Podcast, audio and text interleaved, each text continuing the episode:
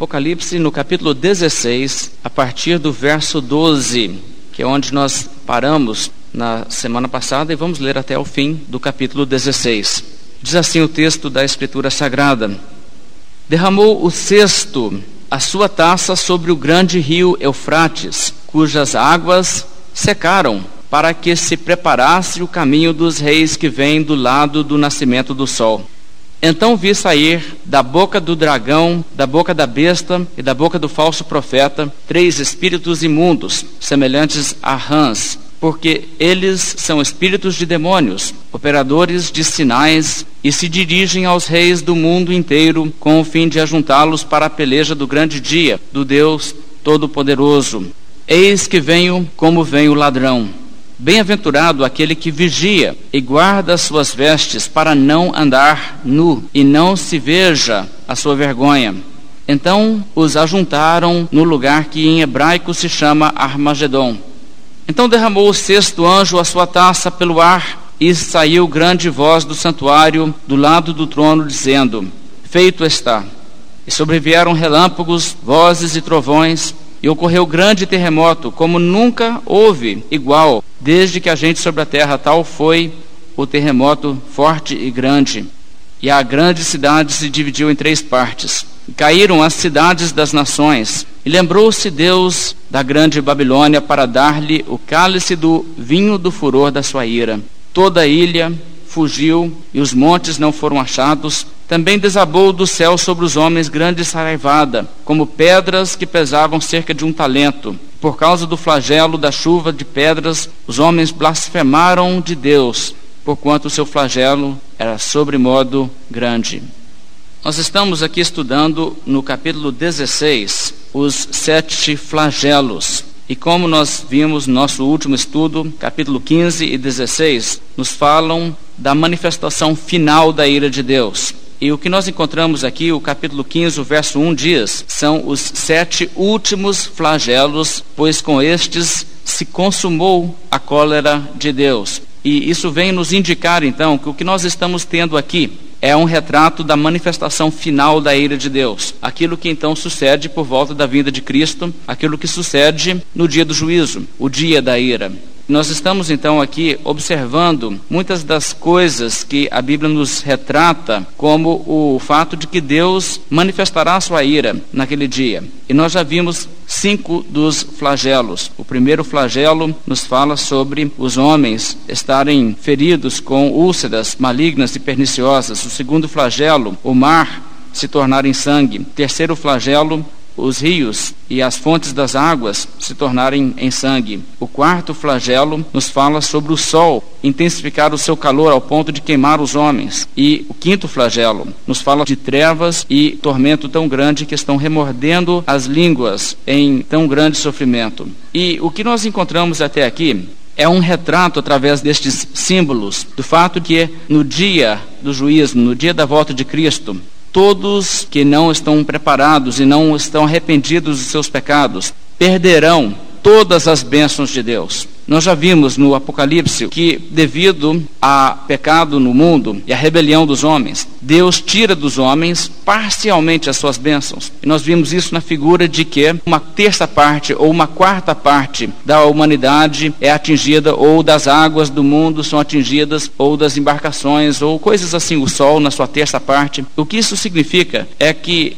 desde que o homem pecou, o que Deus fez com o mundo, o nosso habitat? Ele o amaldiçoou e nós vivemos num mundo atingido, então, pela ira de Deus, mas não totalmente, parcialmente, mas ainda assim nós vivemos num contexto das bênçãos de Deus. O mundo não é o que seria se não houvesse pecado e a maldição, mas certamente o mundo é um lugar de bênção. E Deus só retirou parcialmente as suas bênçãos dos homens.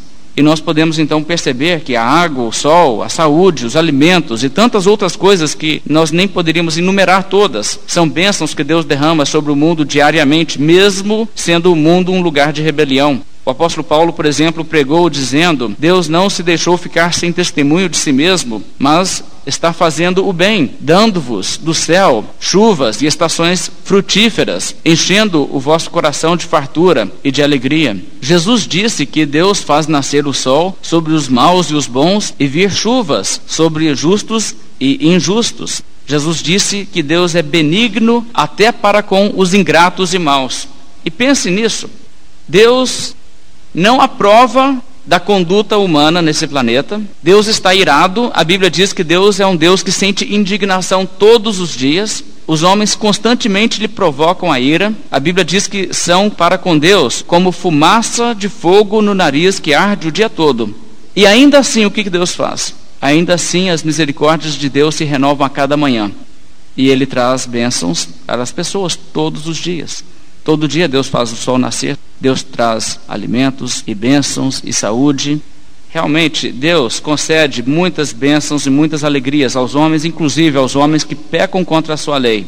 Mas o que o Apocalipse está nos revelando é que um dia Deus dirá: Não mais te abençoarei e não no sentido de que Deus reduzirá parcialmente, como numa terça parte as suas bênçãos, ainda abençoará, ainda que não tanto devido à maldição. Não agora o texto está nos dizendo, Deus retirará totalmente a sua bênção. Por isso, todas as águas do mundo são transformadas em sangue nessa visão. O sol já não é mais uma bênção, ele é uma maldição porque ele queima os homens. E esta é a figura que nós temos aqui. O dia da graça finda e chega o dia da ira. Agora, de forma alguma, irmãos, eu interpreto isto literalmente, eu não tenho a expectativa de que o sol vai se intensificar literalmente e queimar os homens, assim como eu não entendo que literalmente Jesus vai pisotear os homens, fazendo esguiçar sangue pela terra, porque a Bíblia usa isso também como um símbolo do dia do juízo, da volta de Cristo, não é? Todas essas coisas são símbolos. E embora eu não entenda que literalmente nós vamos ver os rios e as águas todas transformadas em sangue, isto é uma maneira de nos ensinar que tudo o que está aí que Deus deu aos homens, tudo isso deixará de ser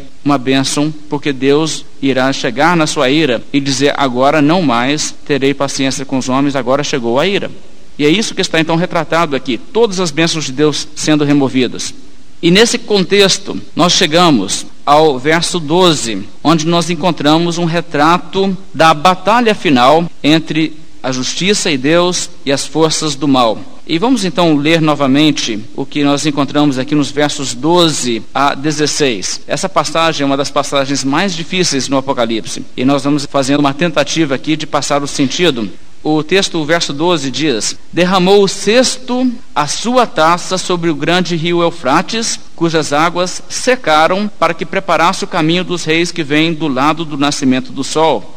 Então vi sair da boca do dragão, da boca da besta e da boca do falso profeta três espíritos imundos, semelhantes a rãs porque eles são espíritos de demônios, operadores de sinais, e se dirigem aos reis do mundo inteiro com o fim de ajuntá-los para a peleja do grande dia do Deus Todo-Poderoso. Eis que venho como vem o ladrão. Bem-aventurado aquele que vigia e guarda as suas vestes, para que não ande nu e não se veja a sua vergonha. Então os ajuntaram no lugar que em hebraico se chama Armagedon.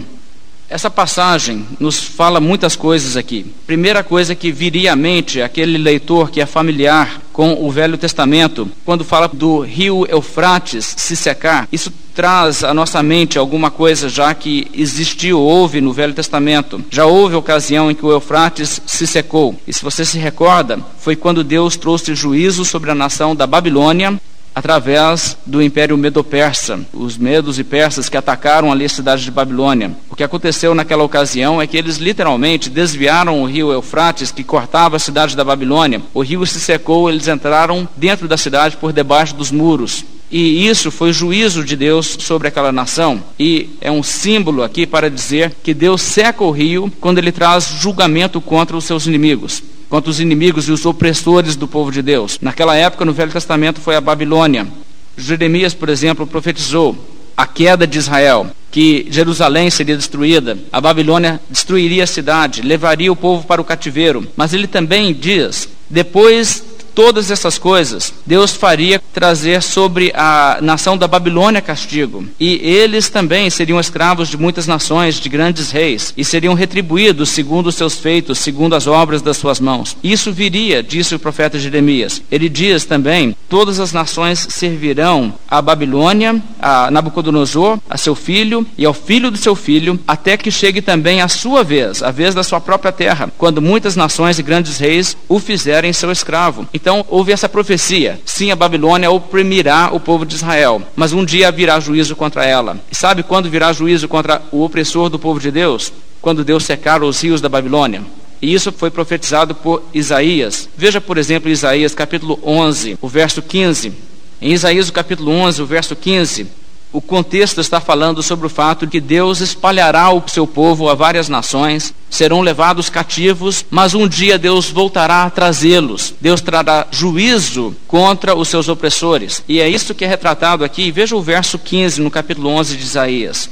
O Senhor destruirá totalmente o braço do mar do Egito, e com a força do seu vento moverá a mão contra o Eufrates. Veja bem, o Eufrates. E ferindo-o, dividi-lo-á em sete canais, de sorte que qualquer o atravessará de sandálias. Aqui o rio está se secando, o rio Eufrates seca nessa visão, nessa profecia. E o que acontece como resultado? Verso 16: E haverá caminho plano para o restante do seu povo que for deixado da Síria, como houve para Israel no dia em que subiu da terra do Egito. O que Deus está dizendo é o seguinte: Sim, Israel será espalhado pelas nações, será levado cativo. Mas um dia Deus vai secar o Eufrates e vai abrir caminho para que o povo retorne, para que seja liberto da opressão. Então, este conhecimento do Velho Testamento nos ajuda a entender o que viria à mente do leitor neotestamentário, do período aqui de João e do Apocalipse, quando lesse essa palavra, um dia Deus vai secar o Eufrates. O que isso significa? O Eufrates se torna como uma barreira simbólica.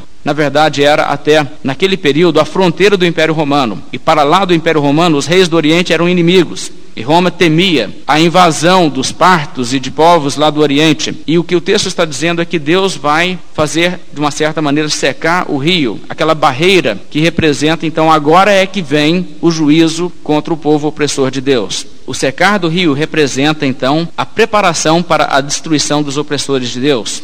Agora, de que forma vem a destruição e o castigo sobre os opressores de Deus? Agora vamos então voltar a Apocalipse 16. E vamos notar o que acontece aqui no verso 12, 13 e 14. No verso 12, o texto nos diz que isso prepara o caminho dos reis que vêm do lado do nascimento do sol, ou seja, que vêm do Oriente. Reis que vêm do Oriente para então atacar e invadir. Mas o verso 13 ainda nos mostra um quadro ainda mais complexo.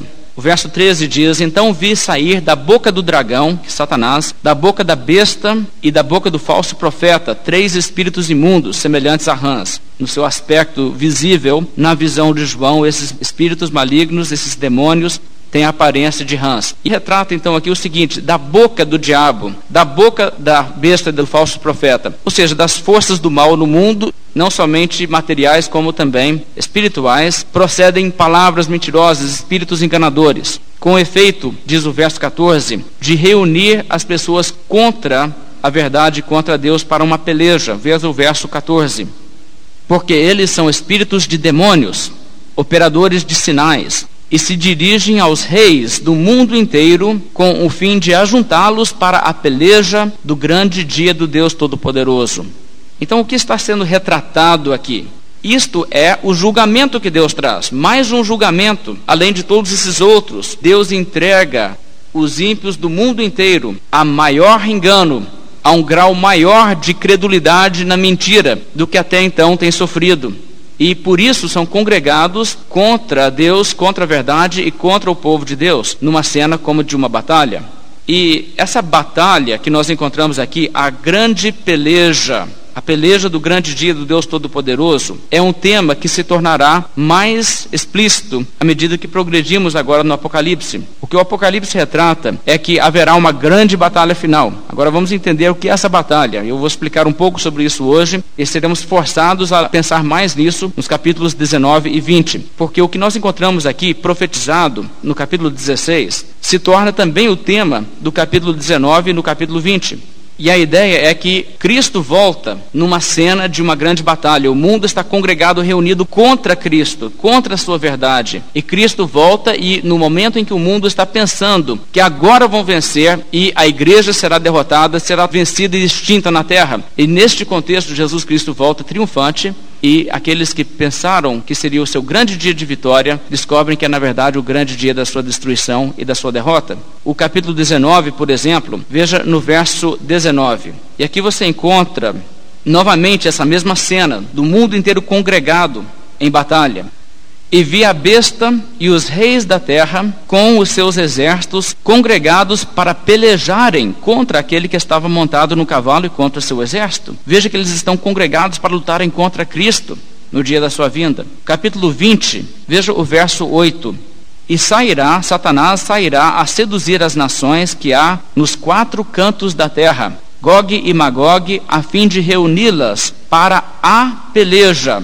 O número desses é como a areia do mar. Aqui você encontra novamente o mesmo sentido. Eles estão reunidos para a peleja. E o que eu gostaria de explicar a essa altura, uma coisa que provavelmente precisarei explicar mais para frente, em maior detalhe. Esses três textos estão falando de uma mesma batalha.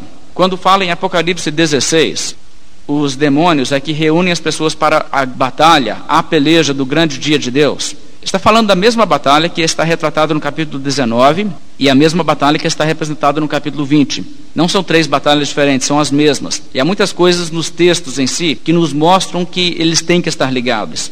Mas o que basta mostrar a essa altura, nós não vamos estudar aqueles outros textos futuros ainda, basta mostrar que aqui no verso 8, a palavra no grego onde diz reunidos para a peleja, na minha tradução está assim, a peleja, a tradução mais correta seria reuni-los para a batalha. E existe o artigo definido no grego. Não reuni-los para uma batalha, mas para a batalha, ou seja, aquela a qual nós já fizemos referência antes. Porque veja bem, irmãos, eu não posso dizer para vocês, sem contexto nenhum, nunca falei dessa batalha antes, e dizer o seguinte: então as pessoas serão reunidas para a batalha. Sabe a batalha? Aquela batalha? Então quer dizer, eu já falei dessa batalha antes.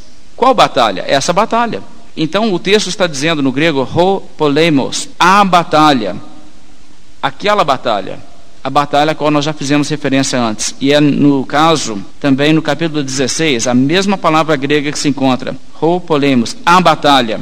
O verso 14 no capítulo 16, com o fim de reuni-los ou ajuntá-los para a peleja, a batalha do grande dia do Deus Todo-Poderoso. Então, tem uma batalha só aqui em vista. E embora nós vamos ver essa batalha sobre duas óticas diferentes nos capítulos 19 e 20, são a mesma batalha e duas visões são usadas para nos ajudar a focalizar elementos diferentes. No capítulo 19, nós veremos que essa batalha será o dia da ruína e da queda dos inimigos terrestres, materiais, humanos de Cristo. Já no capítulo 20, nos mostrará que também será o dia da vitória contra Satanás. E não é que os homens que se opõem a Cristo caem um dia e Satanás cai outro dia. Acontece tudo no mesmo dia, no dia que Jesus volta. Mas isso é mostrado sobre óticas diferentes, sobre visões diferentes, para que tenhamos uma visão nítida do destino que cada um, tanto Satanás como os inimigos humanos de Cristo, sofrerão naquele dia. Então, voltando com esse pensamento para o capítulo 16, vamos analisar aqui esta batalha e nós vamos ter que pensar sobre algumas perguntas. Que batalha é esta?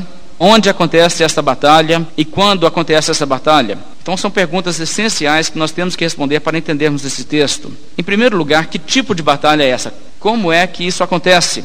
A visão mais popular hoje é a visão de que essa batalha será uma guerra física, e acontecerá no terreno de Israel, nos dias da volta de Cristo, haverá soldados humanos armados com equipamentos e armas humanas que travarão uma batalha chamada a Batalha de Armagedon. Esta visão é popularizada pelo dispensacionalismo, o premilenismo dispensacionalista, e essa visão é promovida, inclusive, por uma série de filmes que retratam algo desse tipo. E se você for, por exemplo, uma locadora evangélica e até mesmo em locadoras comuns, você pode encontrar filmes que falam, por exemplo, retratam Armagedon como uma batalha em que haverá nações do mundo inteiro levando seus exércitos para um conflito em Israel. E há vários conceitos de quem estará lutando contra quem, mas este é um conceito da batalha. Uma batalha física e que Jesus Cristo aparecerá no céu quando estiver acontecendo uma batalha física de homens e exércitos lá na terra de Israel.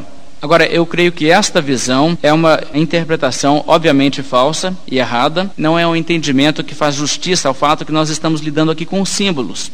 Estamos lidando com símbolos no Apocalipse. Isso é mais ou menos como interpretar que literalmente haverá um anjo com uma foice na mão no dia da volta de Cristo e que vai juntar o povo de Deus todo da face da terra na ponta de uma foice para congregá-los ao céu. Quer dizer, essas coisas são símbolos. E nós não devemos buscar a levar o símbolo literalmente, devemos buscar perguntar, ok, o símbolo é este, mas o que isto representa? Então, a primeira interpretação que eu estou citando é a interpretação de que isso seria uma batalha física. A segunda interpretação é a interpretação de que isto representa uma perseguição mundial contra o povo de Deus, que desenvolverá logo nos dias da volta de Cristo. De maneira que, quando Jesus Cristo voltar, ele voltará em dias em que a igreja, mundialmente, em todos os lugares, estará sendo perseguida e combatida pelo mundo. Alguns interpretam desta maneira. Essa visão também cria algumas dificuldades e por isso eu não aceito essa visão e essa interpretação também do Apocalipse.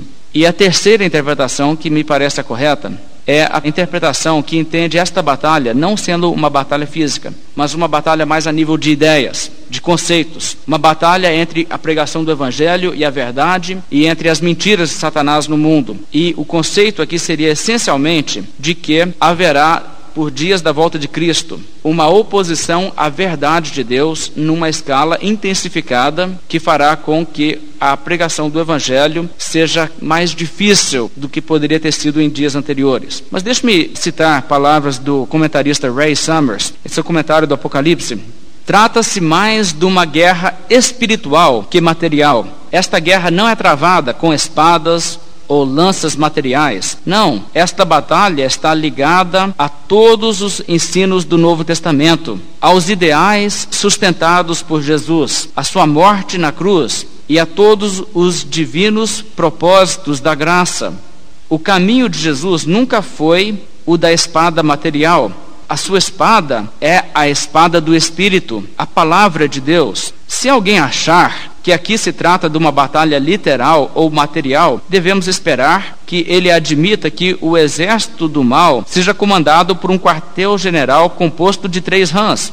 É claro que esta visão é simbólica e nada aqui é literal. Então, essa é uma visão de um comentarista. Eu entendo que ele está se aproximando do sentido correto da palavra. Então, o que está retratado aqui? Sim, uma batalha, uma grande peleja.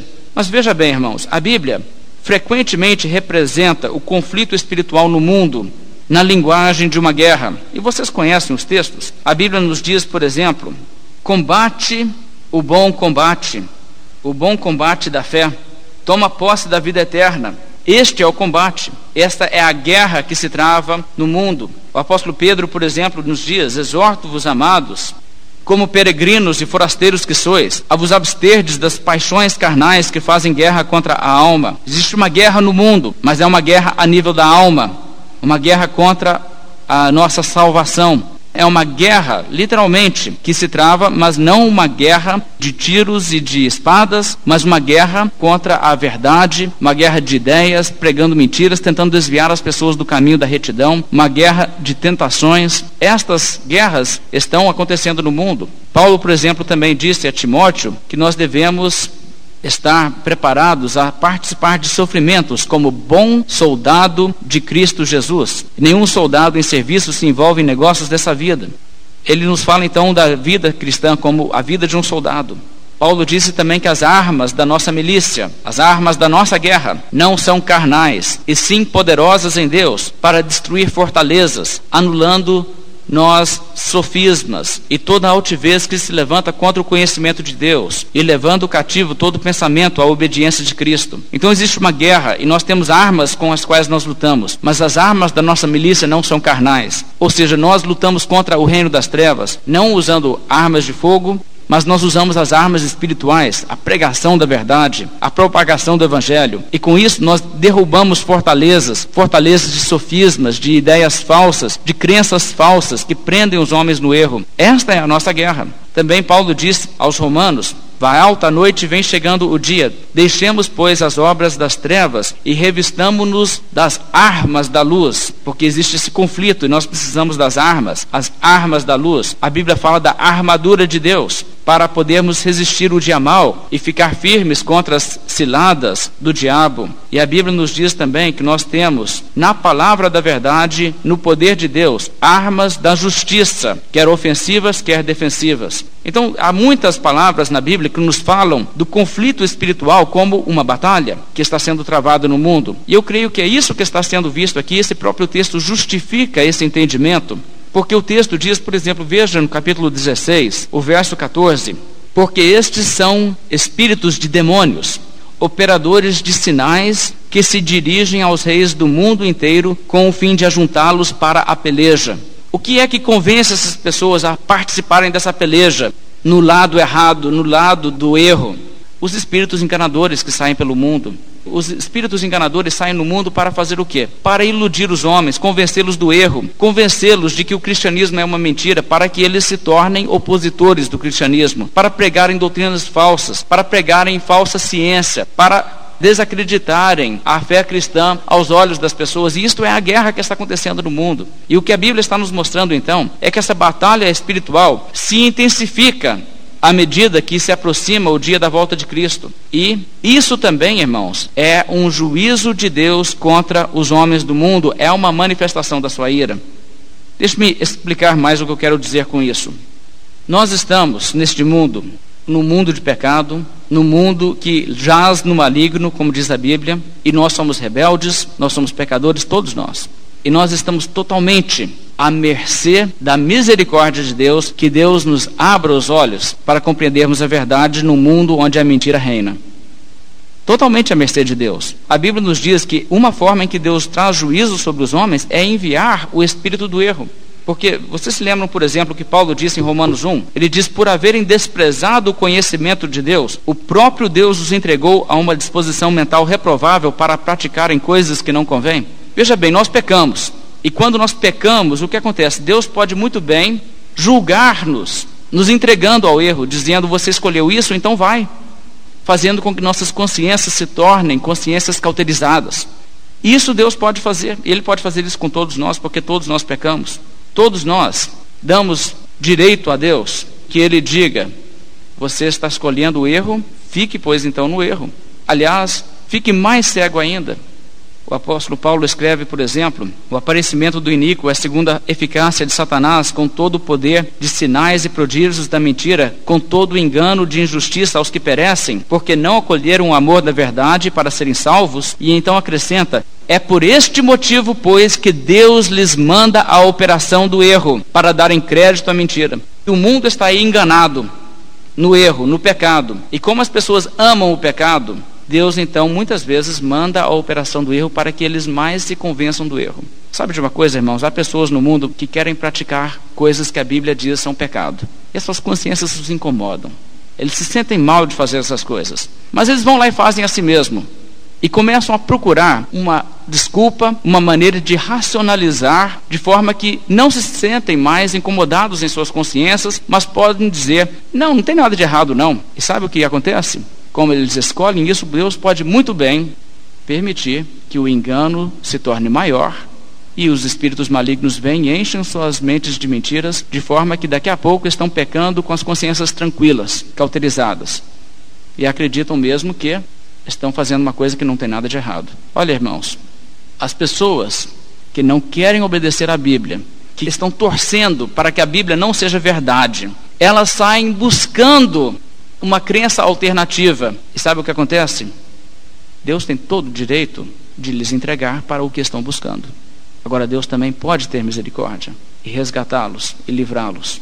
A Bíblia diz, por exemplo, se o nosso evangelho ainda está encoberto, é para os que se perdem que está encoberto, nos quais o Deus deste século cegou o entendimento dos incrédulos, para que não lhes resplandeça a luz do evangelho da glória de Cristo, o qual é a imagem de Deus. Se alguém não entende o evangelho, é que Satanás está cegando, não é? Paulo também disse que devemos disciplinar com mansidão os que se opõem na expectativa de que Deus lhes conceda não só o arrependimento para conhecerem plenamente a verdade, mas também o retorno à sensatez, livrando-se eles dos laços do diabo, tendo sido feitos cativos por ele para cumprirem a sua vontade. Agora, o que a Bíblia nos diz é que os homens estão cativos pelo diabo fazendo a vontade do diabo no mundo. Os homens estão enganados, iludidos, e a nossa condição, irmãos, é tal que nós merecemos o juízo. Nós escolhemos o pecado. Estamos cegos no pecado, escravos de diversas paixões, dominados pelo diabo e acreditamos muitas vezes que é verdade. O que é verdade, nós achamos que é uma crença absurda. E nós estamos totalmente à mercê de Deus se Ele decidir vir e abrir nossos olhos e nos fazer ver a verdade. Sabe, irmãos, Deus não tem obrigação de fazer nada por ninguém, mas Ele tem misericórdia de alguns. E a Bíblia nos diz: Ele tem misericórdia de quem lhe aprover ter misericórdia mas também endurece a quem lhe apraz. Se for o caso, Deus pode muito bem fechar os olhos, tornar insensível o coração, para que as pessoas não abram os olhos, não vejam com os olhos, não ouçam com os ouvidos, não entendam com o coração, não se convertam, não sejam salvos. Deus pode muito bem entregá-los para o erro. O apóstolo Paulo, por exemplo, referiu a Tito essa verdade quando ele disse: Nós também, outrora, éramos desobedientes, nécios, desgarrados, escravos de toda sorte de paixão e prazeres, vivendo em malícia e inveja, odiosos e odiando-nos uns aos outros. Mas, ele diz, manifestou-se para conosco a misericórdia de Deus. Sabe, eu, eu acho que nós temos que captar na Bíblia a realidade da misericórdia de Deus e que nós estamos neste mundo totalmente à mercê da misericórdia de Deus, se Deus quiser estender a nós a sua mão e abrir nossos olhos e fazer com que nós possamos entender e crer no Evangelho. Porque nós estamos realmente numa condição totalmente infeliz, mas o que a Bíblia está nos mostrando aqui é que, à medida que o dia se aproxima, Deus também dá mais margem à operação do erro e do engano. E isso está muito relacionado ao que a Bíblia representa no capítulo 20 de Apocalipse, com a prisão de Satanás e posteriormente Satanás ser solto para voltar a enganar mais intensamente as nações. E o que acontece é que Satanás passa cada vez mais a iludir as pessoas. E então as pessoas mais e mais se desviam do erro. E a batalha se torna cada vez mais acirrada à medida que nós aproximamos do fim. Agora, onde acontece essa batalha? O texto aqui no verso 16 nos diz: Então os ajuntaram no lugar que em hebraico se chama Armagedon. Muitos comentaristas entendem isso como uma referência ao vale de Megido, em Israel. E nós temos pessoas que entendem que isso é um símbolo, outros entendem que é literal. Os que entendem que é uma batalha física de soldados entendem que é uma batalha literal num campo de batalha que está lá em Israel, o que já foi muitas vezes um campo de batalha, um, um vale, no caso o vale de Megido.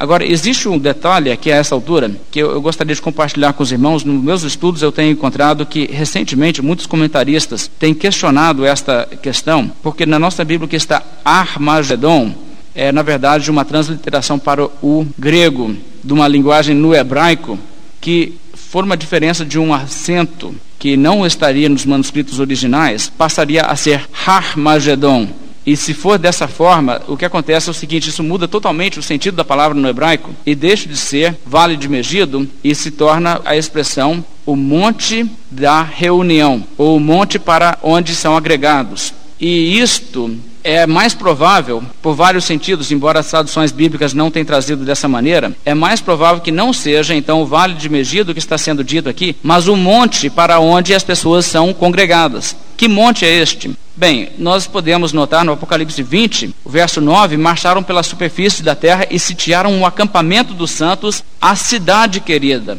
e aqui é Jerusalém. Na visão de Zacarias também é retratado dessa maneira, essa batalha final é retratado como que naquele dia as pessoas são reunidas para atacar Jerusalém e Deus ajunta as nações todas para a peleja contra Jerusalém. E se for esse o sentido, o que o texto está dizendo não é que as pessoas seriam levadas ao vale de Megido, mas as pessoas seriam levadas a se congregar para atacarem Jerusalém, o monte de Jerusalém, o monte Sião que no Apocalipse é um símbolo para o povo de Deus. Então o texto estaria nos dizendo que os opositores da verdade seriam levados em cada vez mais intensidade a fazerem oposição à igreja no mundo.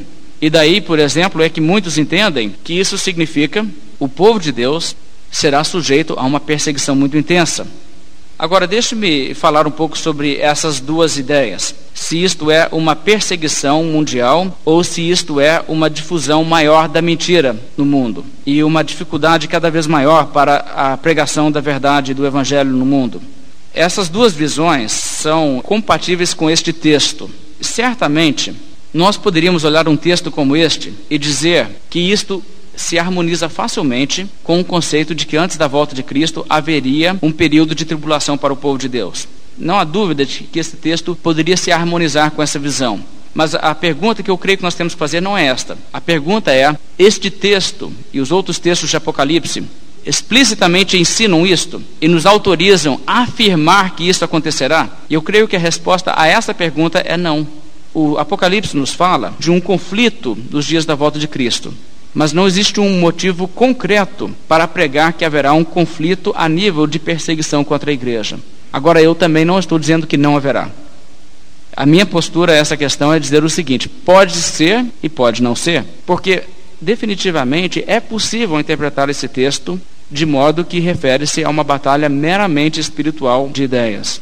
E por isso eu proponho aos irmãos essa solução não dizer que nós estamos aqui diante de uma predição de uma tribulação futura, mas estamos tendo aqui o conceito que quando Cristo voltar, as condições do mundo serão de uma maneira que será difícil para muitos crerem na verdade, porque a injustiça se multiplicará e porque o engano e a mentira e a falsa religião se multiplicará e se alastrará pela terra, de maneira que muitas pessoas acharão absurdo e pura bobagem obscurantista crer no Evangelho.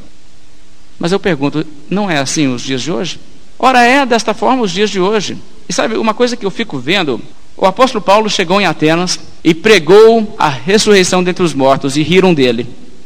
Pois a situação mudou de tal modo que por séculos em grande parte do mundo, se você falasse do dia do juízo, ressurreição dos mortos, Jesus Cristo voltar, pessoas diriam: sim, certamente, eu creio que isso vai acontecer mesmo, mesmo que eles não fossem comprometidos com a santidade, mas acreditavam nessas coisas. Mas o que vem acontecendo ultimamente? Veja como a mentira está aumentando, veja como o engano está aumentando. Ora, o mundo as ideias do humanismo, da evolução, do secularismo vão dominando e as pessoas cada vez mais acham que é intelectual desacreditar de tudo e acreditar talvez até no ateísmo. Na própria igreja, a apostasia progride, e embora o número de professos cristãos no mundo é grande, as igrejas que estão pregando a verdade do cristianismo parece que diminuem. Nós vemos, por exemplo, o liberalismo descaracterizando grandes partes do cristianismo, o que ainda havia de elemento do cristianismo bíblico histórico na Igreja Católica está sendo rapidamente abandonado e muitos na Igreja Católica não ensinam mesmo que a Bíblia é verdade, que a ressurreição de Cristo é fato literal, que houve, por exemplo, o nascimento virginal de Cristo, até verdades que a Igreja Católica sempre afirmou, ela está hoje muitas vezes abandonando, muitos até dos líderes católicos não acreditam nessas coisas. Isso também é verdade em muitas igrejas protestantes. O misticismo também está entrando em muitas igrejas. Isso é um problema fenomenal no Brasil. As pessoas não estão praticando o cristianismo e sim misticismo com o nome de cristianismo em muitas igrejas, de maneira que a apostasia aumenta. E o que nós podemos ver, irmãos, é que hoje, se Paulo levantasse no meio de qualquer círculo de intelectuais no mundo e pregasse a ressurreição, novamente escarneceriam dele a mentira está aumentando e muitas forças intelectuais têm se agregado contra a verdade. E é curioso também que os governos do mundo inteiro têm se aliado nesse conflito ao lado do erro. Religiões falsas estão crescendo, o islamismo, por exemplo, cresce e impede a pregação do evangelho em muitas regiões do mundo. Em outras regiões, mata pessoas que estão abraçando a fé cristã, impedindo o seu testemunho de continuar naquelas comunidades. O quadro que nós vemos no mundo hoje é um quadro tal mais e mais, as pessoas se convencem de que o cristianismo é falso. Então, ao meu ver, o quadro que o Apocalipse está pintando é um quadro que já se concretiza. Pode ser que antes da volta de Cristo as coisas piorem.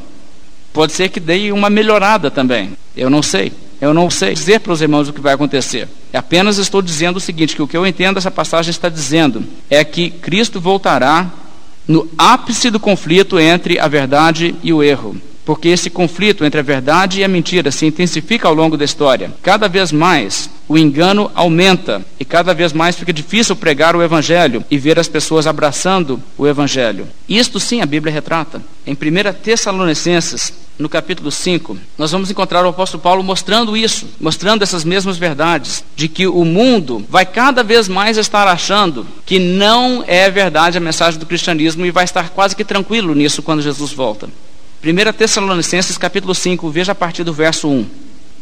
Irmãos, relativamente aos tempos e às épocas, não há necessidade de que eu vos escreva, pois vós mesmos estáis inteirados com precisão de que o dia do Senhor vem como ladrão de noite. Isso é uma ideia importante que nós vamos voltar a falar. Observe isso. O dia do Senhor vem como? Vem como um ladrão de noite. Verso 3: Quando andarem dizendo paz e segurança, eis que lhes sobrevirá repentina destruição, como vem as dores de parto, a que está para dar à luz, e de modo nenhum escaparão. O que a Bíblia está dizendo? Quando o mundo aí que vive no pecado estiver dizendo paz e segurança, ou seja, quando ele estiver dizendo, ó, oh, fora de risco, e essa ideia que um dia vai acabar o mundo, que Deus vai trazer juízo, e pode ficar tranquilo, isso não vai acontecer não. Isso é ideia de gente ignorante de outras épocas. Quando estiverem dizendo paz e segurança, vai vir a destruição. Veja o verso 4. Mas vós, irmãos, não estáis em trevas, para que esse dia, como ladrão, vos apanhe de surpresa? Porquanto vós todos sois filhos da luz e filhos do dia, nós não somos da noite nem das trevas. Assim, pois, não durmamos como os demais, pelo contrário, vigiemos e sejamos sóbrios. Outro conceito importante, nós devemos então estar sempre o quê? Vigiando. Quando é que o Senhor voltará? Certamente ele voltará em dias de grande ilusão espiritual no mundo. Existe uma coisa, por exemplo, ali na terra de Israel, quando Deus prometeu a terra a Abraão, Deus disse que não herdaria imediatamente a terra, mas na quarta geração, depois de ir para outra terra e ser escravizados, na quarta geração tornarão para a terra prometida, porque não se encheu ainda a medida da iniquidade dos amorreus, diz a Bíblia em Gênesis, quando Deus falou com Abraão. O que Deus estava dizendo para Abraão é o seguinte: olha, Abraão, o povo vai herdar a terra quando a terra prometida estiver tão infestada de pecado e o povo amorreu que vive na terra estiver num grau espiritual tão decadente que justifica o seu juízo e a sua destruição total, aí eles vão vir e tomar a terra. E realmente, irmãos, os cananitas estavam numa podridão moral tão indizível que é vergonhoso até mesmo falar na igreja das coisas que estavam acontecendo naquelas regiões do mundo. Assim também, até a volta de Cristo, a iniquidade multiplicará e aumentará, e Cristo voltará, irmãos, nos dias em que a iniquidade do mundo tiver chegado no seu limite. E Deus diz então: agora não deixo mais. Jesus, por exemplo, diz: por se multiplicar a iniquidade, o amor se esfriará de quase todos. Aquele, porém, que perseverar até o fim será salvo. Pedro disse: tendo em conta antes de tudo que nos últimos dias virão escarnecedores com seus escárnios, andando segundo suas próprias paixões e dizendo: onde está a promessa da sua vinda? Quer dizer, a Bíblia diz isso. A Bíblia diz que serão dias de grande incredulidade. Os homens estarão dizendo que Jesus vai voltar coisa nenhuma. Essa historinha do povo ignorante de outras épocas. E, irmãos, é este o quadro que nós vemos hoje no mundo. De maneira que eu não vejo razão para dizer Jesus Cristo não poderia voltar hoje. Agora, voltando a pensar de outra forma, Aqueles que interpretam que esta passagem e as outras passagens, Satanás ser solto, por exemplo, no final do milênio, no Apocalipse, representam que antes da volta de Cristo haverá uma intensificação de perseguição, de modo que a igreja será mundialmente perseguida. Os que tomam essa postura geralmente também acreditam que haverá um anticristo pessoal futuro que aparecerá. Há duas dificuldades que eu vejo com este conceito. Deixe-me passar aos irmãos, que os irmãos avaliem o que eu estou dizendo e, e pesem isso na balança. Em primeiro lugar, isto é difícil de se harmonizar com alguns conceitos na Bíblia. Por exemplo, que nós devemos estar vigiando pela volta de Cristo sempre. Nós temos que interpretar as passagens obscuras, como esta certamente é, à luz das passagens claras. As passagens claras não nos dizem, ou Preocupa com Jesus voltar hoje não, porque as condições do mundo não estão como deveriam ser. Mas a Bíblia nos diz o quê? Vigiar sempre, porque não sabeis em que dia vem o Senhor. Agora, se eu devo vigiar sempre, quer dizer que eu devo vigiar hoje. Mas se eu vou ensinar para os irmãos, olha, a Bíblia prediz que Jesus só vai voltar quando a igreja for perseguida mundialmente e houver um homem, um anticristo que será revelado e perseguirá o povo de Deus. Sabe o que, que os irmãos podem concluir? Vigia agora não, não está na hora. Jesus vai voltar agora coisa nenhuma. As circunstâncias no mundo não são as circunstâncias assim. Então, isso, em primeiro lugar, é uma das dificuldades para a teoria de que haverá ainda uma tribulação predita na Bíblia. Se houver uma tribulação, é uma tribulação não predita. Pode ou não acontecer. Mas a segunda dificuldade é que, se essa interpretação futurista de uma tribulação futura estiver correta, nós também somos obrigados a concluir que quando estes dias chegarem, os que estiverem vivos naquele dia, seja a nossa geração, seja outra, serão capazes de predizer com certeza de que estão nos dias da volta de Cristo. E isto é uma coisa que nós nunca poderíamos saber, não é? A Bíblia não diz que sobre aquele dia, aquela hora, ninguém sabe, e nós não vamos poder saber quando é. Agora pense comigo, se essa visão futurista for correta, digamos que então chega no momento, em nosso tempo de vida, uma perseguição mundial. E a igreja está sendo perseguida em todas as nações, perseguida ferrenhamente no Brasil, Argentina, na África do Sul, no Japão, em todo lugar que alguém quiser ser cristão, ele sofre grande perseguição e existe, aliás, um líder mundial cabeçando tudo isso aí, que nós podemos dizer isso aí é o anticristo.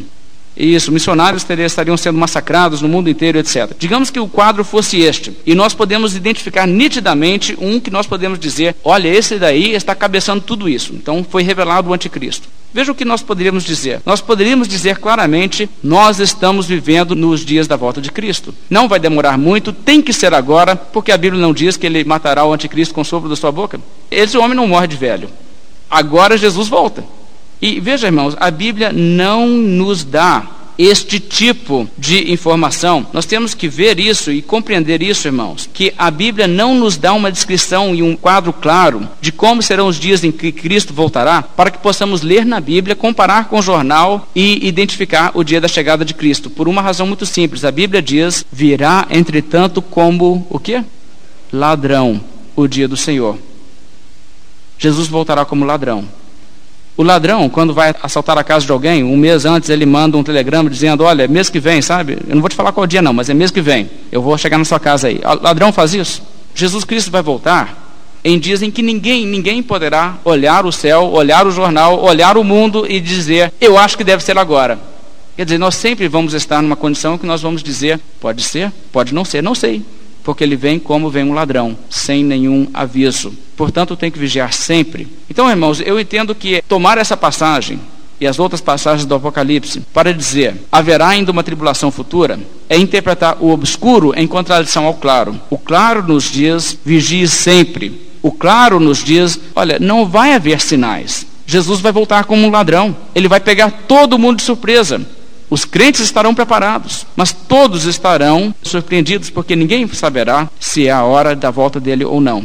É interessante que nesse próprio texto, a Bíblia nos fala, capítulo 16 de Apocalipse, verso 15: Eis que venho como vem o ladrão. Jesus Cristo vem como um ladrão sem aviso. E isso é tão pertinente nessa passagem, porque o texto está dizendo: olha, o engano vai aumentar. Cuidado para que não sejas também enganado.